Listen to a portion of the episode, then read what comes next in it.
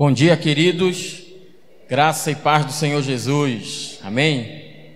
Que alegria podemos estar aqui nessa manhã com você. Um culto cheio da presença do Senhor, da graça do Senhor. E eu gostaria nessa manhã de compartilhar uma palavra do Senhor para a sua vida. Abra comigo a sua Bíblia no Evangelho de Lucas, no capítulo 15, a partir do versículo 11.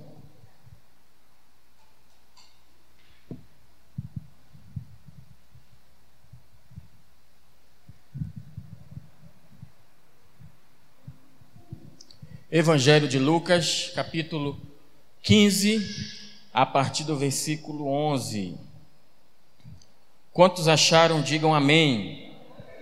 Amém. Vamos fazer a leitura desse texto, que tem por título aqui a parábola do filho pródigo. Versículo 11. Continuou: Certo homem tinha dois filhos. O mais moço deles disse ao pai: Pai, Dá-me a parte dos bens que me cabe. E ele lhes repartiu os haveres. Passados não muitos dias, o filho mais moço, ajuntando tudo que era seu, partiu para uma terra distante e lá dissipou todos os seus bens, vivendo dissolutamente. Depois de ter consumido tudo, sobreveio àquele país uma grande fome e ele começou a passar necessidade. Então ele foi e se agregou a um dos cidadãos daquela terra, e este o mandou para os seus campos a guardar porcos. Ali desejava ele fartar-se das alfarrobas que os porcos comiam, mas ninguém lhe dava nada.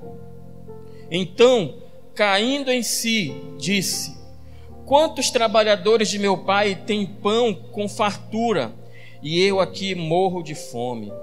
Levantar-me-ei, e irei ter com meu pai, e lhe direi: Pai, pequei contra o céu e diante de ti. Já não sou digno de ser chamado teu filho. Trata-me como um dos teus, teus trabalhadores. E levantando-se, foi para seu pai. Vinha ele ainda longe, quando seu pai o avistou e, compadecido dele, correndo, o abraçou e beijou. E o filho lhe disse: Pai, pequei contra o céu e diante de ti. Já não sou digno de ser chamado teu filho. O pai, porém, disse aos seus servos: Trazei depressa a melhor roupa, vestiu Ponde-lhe um anel no dedo e sandália nos pés. Trazei também e matai o um novilho cevado. Comamos e, e regozijemo-nos, porque este meu filho estava morto e reviveu, estava perdido e foi achado. E começaram a alegrar-se. Amém. Graças a Deus. Queridos, essa parábola aqui, ela tem por título a parábola do filho pródigo. Mas se eu, eh, se eu pudesse mudar o título, eu mudaria para a parábola do pai amoroso. Você vai perceber ao longo desta palavra aqui quão amoroso esse pai ele é. E nesse capítulo 15 que nós estamos lendo aqui, no início desse capítulo, Jesus ele recebe uma crítica de fariseus e escribas. Por que ele recebeu essa crítica? Porque ele comia com pecadores, porque ele recebia pecadores. E para os fariseus isso era inadmissível. E eles zombavam de Jesus. Olha, esse homem come com pecadores, com publicanos. E Jesus então vai contar aqui nesse capítulo 15 três parábolas que vão ter um tema central. Qual é o tema central? A alegria de Deus quando um pecador se arrepende. Porque Jesus estava com pecadores, estava com publicanos, não porque ele compartilhava daquilo que eles faziam, mas porque eles queria, ele queria alcançá-los, ele queria salvá-los através do Evangelho. Então, a primeira parábola que é citada nesse capítulo 15 é sobre as, as ovelhas, sobre as cem ovelhas. Na verdade, uma ovelha sai e o pastor ele vai atrás dessa ovelha, traz ela de volta. E aqui o texto diz que há uma grande alegria, o pastor faz uma festa. A segunda parábola, ela relata sobre uma mulher que perdeu uma dracma, e quando ela encontra essa dracma perdida, ela também faz uma grande festa. E aqui nós temos a terceira parábola, que é a parábola do filho pródigo, em que o filho ele retorna à casa do pai e também há uma grande festa. Então o tema central aqui, queridos, quando um pecador se arrepende, há uma grande festa no céu. E não fica só por aí, não. Nessas três parábolas, na primeira parábola, o pastor simboliza Jesus. Na segunda parábola, a mulher simboliza Jesus. E na terceira parábola, o pai também simboliza Jesus. Talvez você possa ter pensado que era Deus Pai, mas na verdade o Pai, ele representa Jesus. E aqui eu quero começar falando sobre esse filho pródigo, vendo esse versículo, que é o versículo 12. Você vai perceber aqui no versículo 12 um pedido totalmente vergonhoso que esse filho faz a seu pai. O verso 12 diz assim: O mais moço disse ao pai: Pai, dá-me a parte dos bens que me cabe. Você percebe aqui, nesse pedido, um pedido cheio de rebeldia, porque a forma como Jesus descreve aqui esse pedido, para aquela cultura era um pedido totalmente ultrajante, atrevido, desonroso para seu pai. Era um pedido de adiantamento da herança. E isso revela a grande rebeldia que estava enraizada no seu coração. Qualquer pessoa familiarizada com a cultura daquela época, iria perceber a grande rebeldia desse filho. E não é somente rebeldia, mas sim um grande desprezo pela herança da sua família. Os judeus eles levavam muito a sério a questão da herança. As heranças elas vinham de geração em geração. E existia uma lei que era a lei da primogenitura. E nessa lei dizia que o filho primogênito, ele tinha direito à porção dobrada da herança do pai. E o restante sobraria para os filhos mais jovens. Como aqui eram dois filhos, então dois terços da herança ficaria com o filho mais velho e apenas um terço ficaria aqui com o jovem. E você vai perceber aqui que esse direito de primogenitura não tem a ver apenas com receber mais na herança, mas também quando o pai morresse, o filho primogênito ele passava a ser o chefe da família por, por ocasião da morte do pai. E você vai perceber aqui também uma grande falta de consideração pelo pai. Naquela cultura, se um filho chegasse para o seu pai e falava: Pai, me dá a minha parte na herança, em outras palavras, ele estava dizendo: Pai, eu quero que você morra. Para mim, você já está morto. Eu quero apenas o meu dinheiro. Eu quero a minha herança. Eu tenho outros planos. E esses planos não incluem o Senhor. Eu não quero mais saber do Senhor. Eu não quero mais saber dessa família. Eu não quero mais saber dessa propriedade. Eu quero ir embora daqui. Dê a minha parte que eu vou embora daqui. Qualquer filho, queridos, que fizesse um pedido tão inapropriado como esse, seria tratado como morto pelo seu pai. E se o pai tivesse algum tipo de atitude, qual seria a atitude dele? No mínimo, ele daria um tapa no rosto do seu filho, iria deserdar aquele filho e iria tratá-lo como uma pessoa morta. Em alguns textos da antiguidade relatam até que filhos desobedientes, os pais faziam funerais simbolizando a morte daquele filho. E aqui na Bíblia, lá no Antigo Testamento, Deuteronômio capítulo 21, do versículo 18 a 21, na lei de Moisés até permitia que aqueles filhos que eram incorrigíveis, eles podiam ser apedrejados até a morte. Mas o pai, ele não vai tomar essa atitude. E se esse filho ele fosse deserdado, se esse filho rebelde fosse deserdado, para ele retomar sua posição na família seria praticamente impossível pela lei daquela época. E aqui ele faz a exigência de algo que ele acha que é um direito. O seu pai ainda estava vivo. Ele estava pedindo os bens de seus pais, os valores pessoais, todas as posses. Ele queria que o pai fizesse um inventário.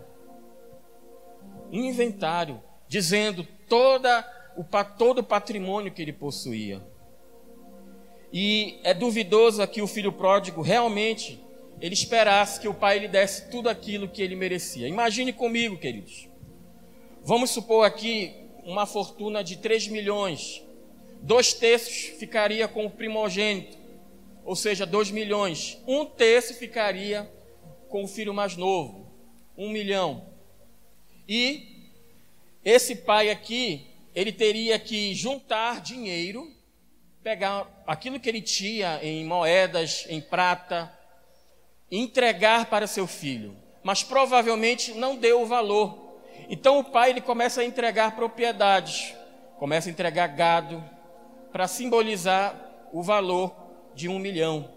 E aquele filho, como ele estava querendo se livrar a qualquer custo daquela casa, daquela família, ele recebe uma continha em dinheiro e recebe uma outra parte da herança em terras, em gado como ele queria se livrar disso, eu acredito que ele vende a sua propriedade, ele vende o seu gado, e isso a um preço muito baixo. Por que você está afirmando isso, pastor? Imagine você, você vai se mudar para um outro estado, já está com a viagem marcada, e você tem que se livrar dos seus móveis, daquilo que você não vai levar para a sua próxima casa. Então você faz um anúncio na OLX, coloca para vender e coloca por um preço bem baixo, porque você já vai embora. O filho pródigo estava doido para ir embora.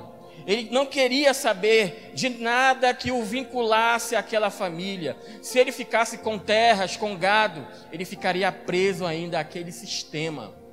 E o filho pródigo não queria passar por isso. Então ele pega e vende a propriedade do seu pai a preço de banana. Então vamos supor de um milhão que ele teria direito de herança. Talvez ele tenha levado de 500 a 600 mil apenas. Porque ele vendeu a herança do seu pai a preço de banana. E ainda tem um detalhe muito importante. As terras, elas pertenciam às famílias de geração em geração. As terras, elas podiam ser vendidas, mas existia o ano do jubileu, que era quando completava 50 anos.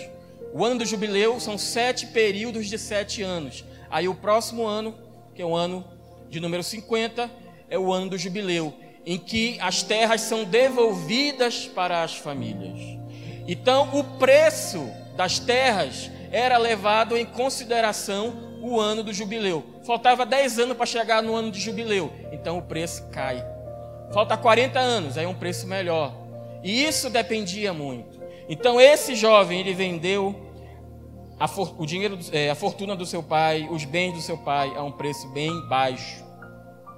E aqui nós vamos nos surpreender com a resposta do seu pai. Porque esse pai, ele vai ter uma atitude totalmente surpreendente. E você precisa imaginar, você precisa entender que quando Jesus contava as parábolas, existia uma multidão que estava ouvindo Jesus. De um lado, pessoas prontas a criticar, que eram os escribas e os fariseus, e do outro lado, publicanos e pecadores, que estavam se enxergando na vida daquele jovem.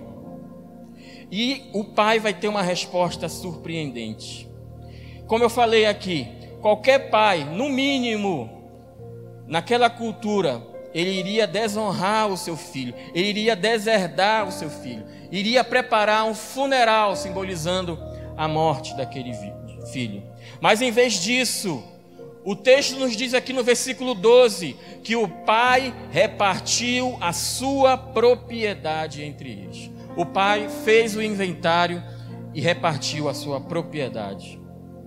Ao invés de humilhar o seu filho, ele concede ao pedido rebelde dele. E tem um, um grande detalhe agora, muito importante. Aquela comunidade, aquele vilarejo em que eles viviam, eles estavam esperando uma resposta à altura do pai. Eles estavam esperando que o pai humilhasse o filho, deserdasse o filho, considerasse o filho como morto. Mas o pai ele tem uma atitude surpreendente. Ele divide os seus bens e dá àquele filho mais novo. E a partir do momento em que o pai faz isso, ele está também agora se desonrando. Então, a partir daquele momento, não só o filho vai ser visto como alguém, vai ser motivo de, de zombaria, mas também o pai, por não ter tido a atitude correta para aquela situação. Então você percebe aqui uma total dedicação do, desse pai ao filho. Ele era realmente amoroso, ele não era tirano, ele resolveu passar por humilhação, ele resolveu passar por zombarias para não deserdar o seu filho, para que o seu filho não fosse tratado de maneira indigna ali naquele lugar. E nós precisamos entender que a reação do pai do filho pródigo mostra o amor de Deus pela humanidade rebelde. Queridos, Deus é poderoso, Deus é onipotente, o Senhor, Ele é soberano. Se Ele quisesse, queridos, Ele poderia nos destruir, mas a palavra de Deus diz que as misericórdias do Senhor, elas se renovam a cada manhã. E as misericórdias do Senhor são a causa de nós não sermos consumidos. Deus é paciente, Deus é longânimo, Ele está esperando por mim e você. Nós nos arrependermos, nós decidimos voltar para a casa do Pai. Isso nos relata muito o amor de Deus. E aqui no versículo 13 nós vamos ver uma conduta totalmente vergonhosa. O versículo 13 diz que, passados não muitos dias, o filho mais moço, ajuntando tudo o que era seu, partiu para uma terra distante e lá dissipou todos os seus bens. Como eu falei para vocês, ele juntou tudo que tinha, vendeu e vendeu a um preço bem barato. E quando o texto nos diz que ele foi para uma terra distante, está nos dizendo que ele saiu do seu país. Terra distante aqui simboliza a terra de gentios, de pessoas que não conhecem a Deus, de pessoas que não creem em Deus.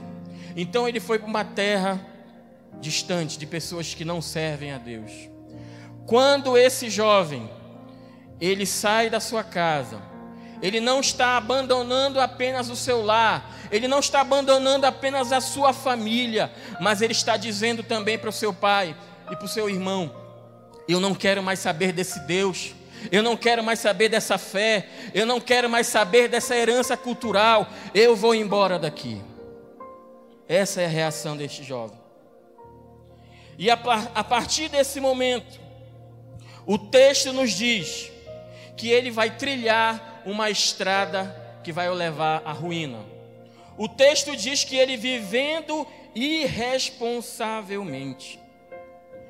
Isso nos revela um estilo de vida de prostituição, de bebedice, um estilo de vida das noitadas, das baladas. Foi assim que ele resolveu viver. E aqui, eu, falo, eu deixo claro para você que o pecado ele nunca dá o que promete. Ele pode parecer a princípio bonito, mas no final nos leva à morte. Romanos 6:23, o salário do pecado é a morte. Romanos 8:13, pois se vocês viverem de acordo com a carne, vocês morrerão. Também Romanos diz que o pecado após ser consumado, ele gera morte. Então, queridos, o salário do pecado é a morte. Ele pode parecer bonito, os prazeres da vida podem parecer bonitos a princípio, mas eles levam à ruína, eles levam ao nosso fracasso. E aqui no versículo 14, existe algo muito importante que vai acontecer aqui na vida dele. Duas coisas vão acontecer: dinheiro vai acabar. Gastou todo o seu dinheiro nas noitadas, pagando rodada e rodada nos bares, dinheiro havia acabado. E não somente o dinheiro acabou, mas também sobreveio sobre aquela região uma grande fome. Duas coisas aconteceram aqui. Acabou o seu dinheiro e veio uma grande fome. E aqui, quando o texto diz que é uma grande fome, o autor ele faz questão de dar esta ênfase. Existem estados aí, existem países em que a fome é tão grande, queridos, que pessoas chegam a praticar o canibalismo. A própria, a, própria Bíblia diz, nos relata uma história de duas mulheres. As duas tinham filhos pequenos e elas concordaram que iriam comer os seus filhos porque estavam passando por uma grande fome. Então matam a primeira criança, comem aquela criança. Aí a segunda mãe já estava de barriga cheia. Não, não quero que você mate meu filho. Mas a fome nos leva, leva o ser humano a fazer loucuras. E aqui você vai perceber o que o filho pródigo vai fazer, vai tentar fazer devido à fome. A rebeldia dele aqui acaba. Quando ele passa fome, quando ele está sem dinheiro, a sua rebeldia, ela tem um fim. As risadas, elas acabam. A música que era tocada nas baladas, nas festas, ela cessou. Todos aqueles que eram seus amigos tinham ido embora.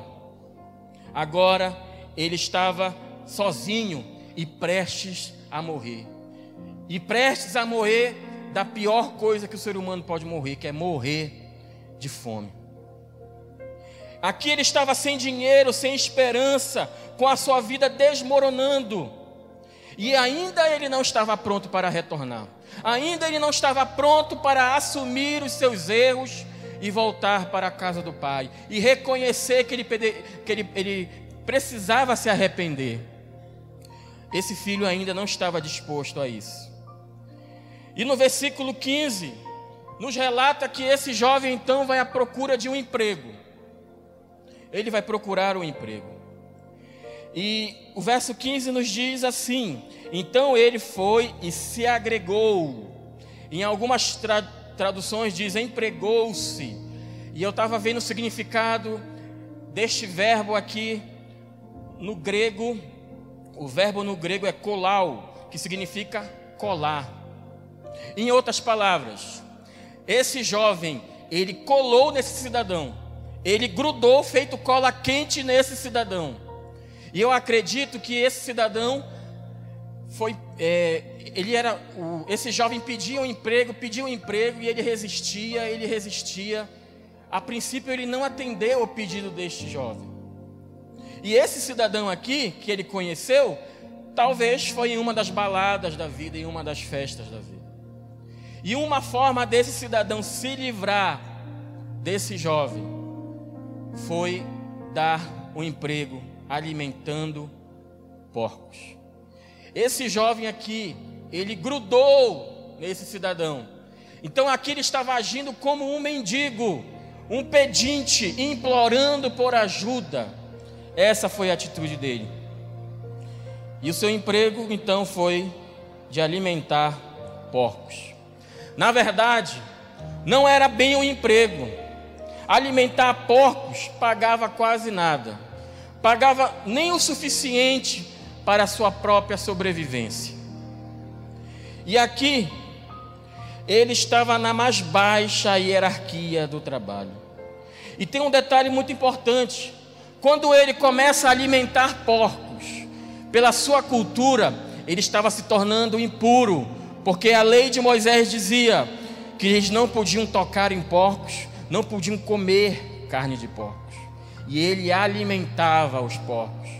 O texto também nos diz que ele foi cuidar dos seus porcos, ele, se, ele mandou para o seu campo a fim de cuidar de porcos. Significa que ele fixou residência ali onde estavam os porcos. Ele vivia, ele convivia com os porcos. Ele viveu como um porco praticamente. Ele se tornou um cuidador de, um cuidador de porcos em tempo integral. E aqui vai chegar ao fundo do poço da vida desse jovem ele vai desejar comer a carne, a comida dos porcos. Ele vai desejar se alimentar com aquilo que os porcos estavam comendo. E vocês sabem que os porcos geralmente comem, comem aquilo que ninguém quer: lixo, coisas que o ser humano despreza. E naquela situação em que a região estava vivendo, uma situação de grande fome, o texto fala que ele desejou as alfarrobas.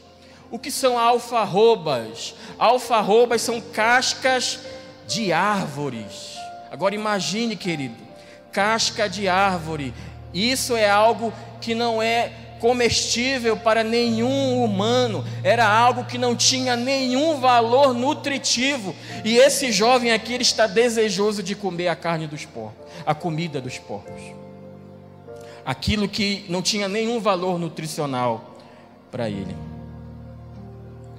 E quando ele está naquela situação, ele está vivendo aquilo, ele vai despertar. Então, ter chegado ao fundo do poço, ter desejado comer os alimentos dos porcos, fez com que ele despertasse e olhasse a sua situação. Então agora esse jovem estaria disposto a enfrentar o que ele havia feito. Ele, ele resolveu ser honesto e ver a realidade em que ele tinha se tornado.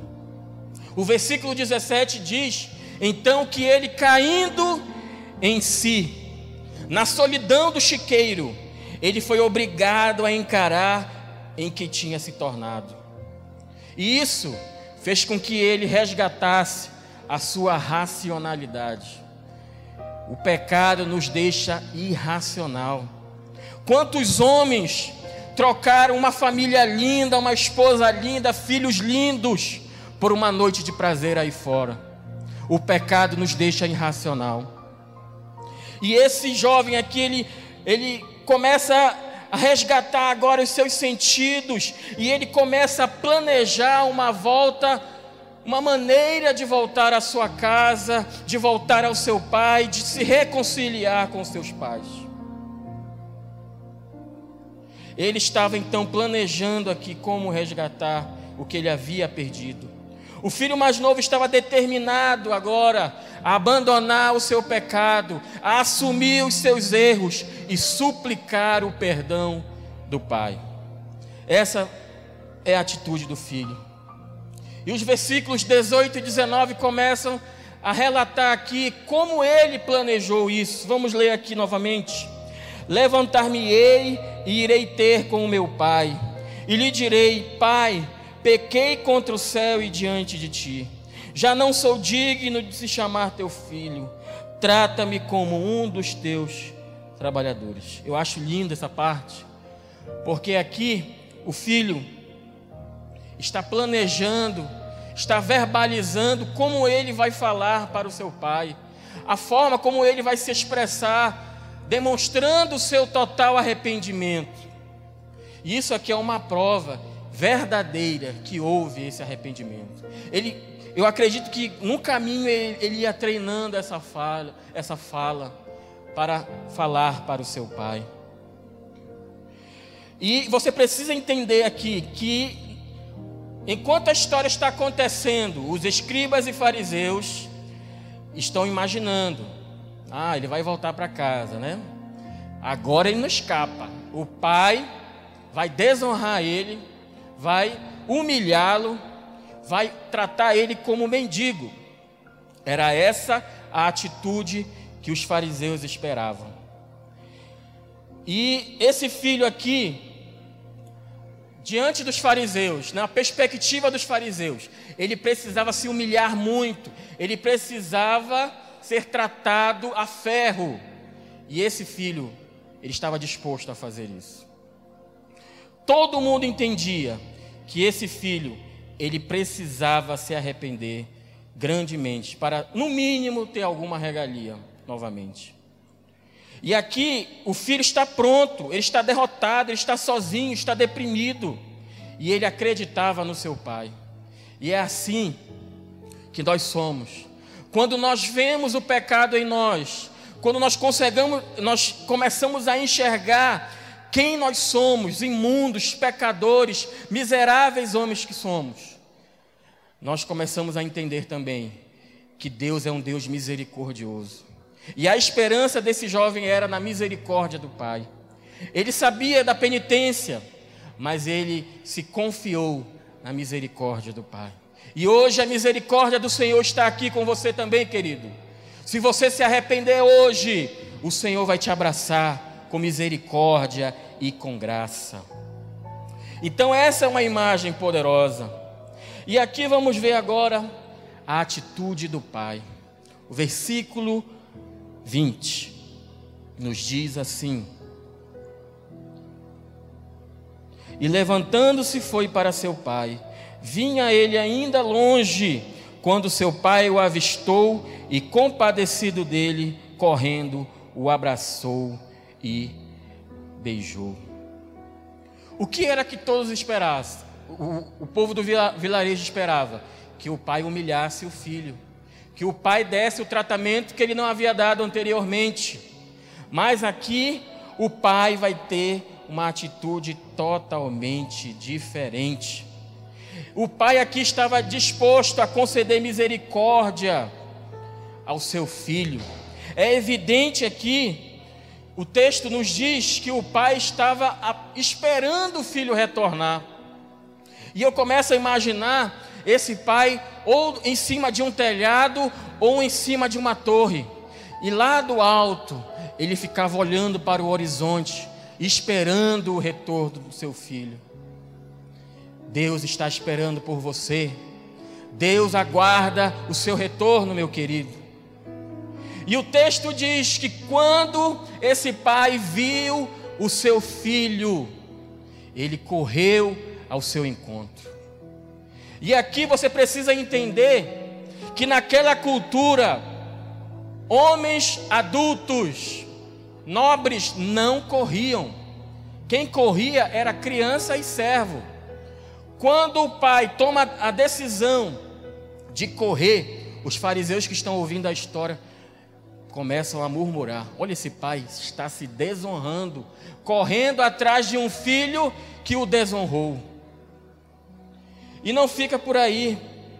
Esse pai, ele corre ao encontro do seu filho, e a roupa daquela época era uma espécie de vestido. Então ele pega o seu hobby, seu hobby, ele levanta para correr mais rápido. E com certeza parece as partes baixas dele aqui, as roupas de baixo. Então o pai, quando ele resolve correr ao encontro do seu filho, ele se humilha, ele se desonra. Sabe, queridos, quando Jesus veio a essa terra, ele se humilhou por mim e por você, ele se desonrou, ele foi humilhado, ele foi cuspido, ele foi pregado em uma cruz. E as imagens que você vê por aí, você vê Jesus aqui com uma, com uma roupa aqui embaixo, mas na verdade Jesus foi pregado na cruz nu.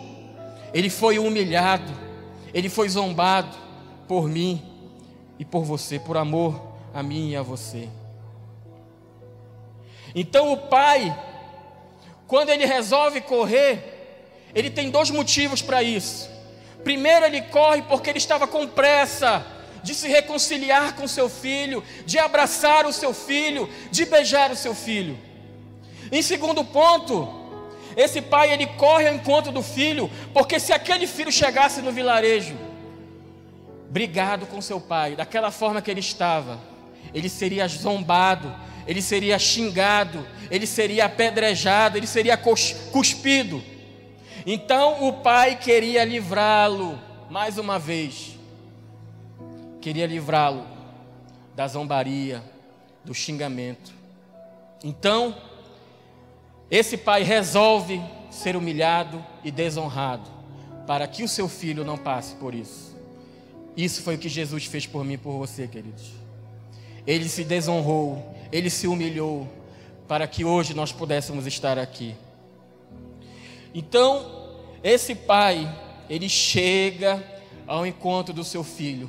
E isso aqui é uma manifestação tremenda da graça de Deus.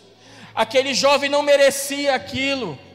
Ele merecia ser humilhado, ser apedrejado, mas ele recebe graça, favor não merecido, ele recebe um abraço, ele recebe um beijo.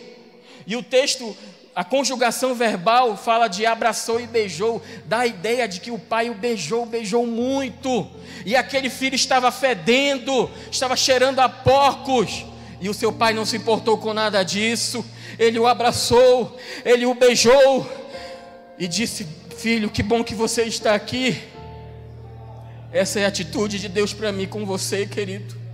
Ele não leva em consideração a nossa sujeira, ele não leva em, em, consideração a nossa sujeira espiritual, mas Ele está pronto para nos abraçar e nos beijar.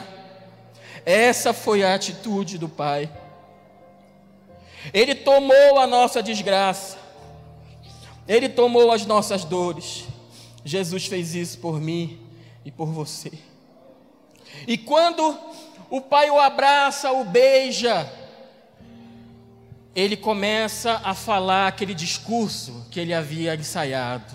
E ele diz: Pai, pequei contra o céu e contra ti, não sou mais digno de ser chamado teu filho. Quando ele fala até aqui, o pai o interrompe. Ele ia completar, ele ia dizer: Me trate como um dos seus empregados. Porque o filho sabia que os empregados eles eram tratados bem. Mas o pai aqui, ele interrompe o discurso do seu filho. E ele começa a presenteá-lo aqui. Começa a entregar presentes ao seu filho. Ele interrompe esse filho e começa a restituir tudo aquilo que havia sido perdido. Você vai perceber a generosidade desse pai. O versículo 22 nos diz: O pai, porém, disse a seus servos: Trazei depressa a melhor roupa, vestiu, ponde-lhe um anel no dedo e sandália nos pés. Trazei também e matai o novilho cevado. Comamos e regozijemo-nos, porque este meu filho estava morto e reviveu, estava perdido e foi achado. E aqui eu quero analisar com você esses três presentes que o pai dá ao seu filho. O primeiro presente aqui é as sandálias, é os calçados. E isso aqui, para as pessoas que estavam ouvindo aquela história, tinha uma grande, um grande simbolismo. Porque naquela época, escravos e empregados, eles não usavam calçados, não usavam sandálias, eles ficavam descalços. Os únicos que ficavam calçados era o pai e os filhos. Então, quando o pai diz: traz uma sandália para o meu filho, ele está dizendo: você novamente agora é meu filho. Agora você está restituído, meu filho. Você é novamente filho. Segundo ponto, ele pede roupas. E aqui o termo roupas no grego significa roupa de primeira. Imagine aquela roupa que você guarda, você usa uma vez por ano. Seria o equivalente hoje a um smoking caríssimo, que as pessoas geralmente usam uma vez por ano. Então esse pai pega aquela roupa, a melhor roupa que ele tem, que naquela cultura seria usada para uma grande festa, seria usada para o casamento do filho primogênito ele pega aquela roupa e dá para seu filho imundo, sujo, fedendo a porcos vestir. Essa é a atitude desse pai. Essa é a graça de Deus. E por último, ele dá um anel. E esse anel, ele tem um simbolismo muito grande também, é o selo da família. Esse anel é símbolo de autoridade. Quando o pai entrega esses três presentes, o calçado, a roupa e o anel, ele está revestindo agora o seu filho de honra e de autoridade. Ao dar os três presentes a seu filho, ele está dizendo: O melhor de tudo que eu tenho, meu filho, é seu. Você agora está completamente reintegrado à condição de filho. E agora você está elevado ainda a uma posição de honra.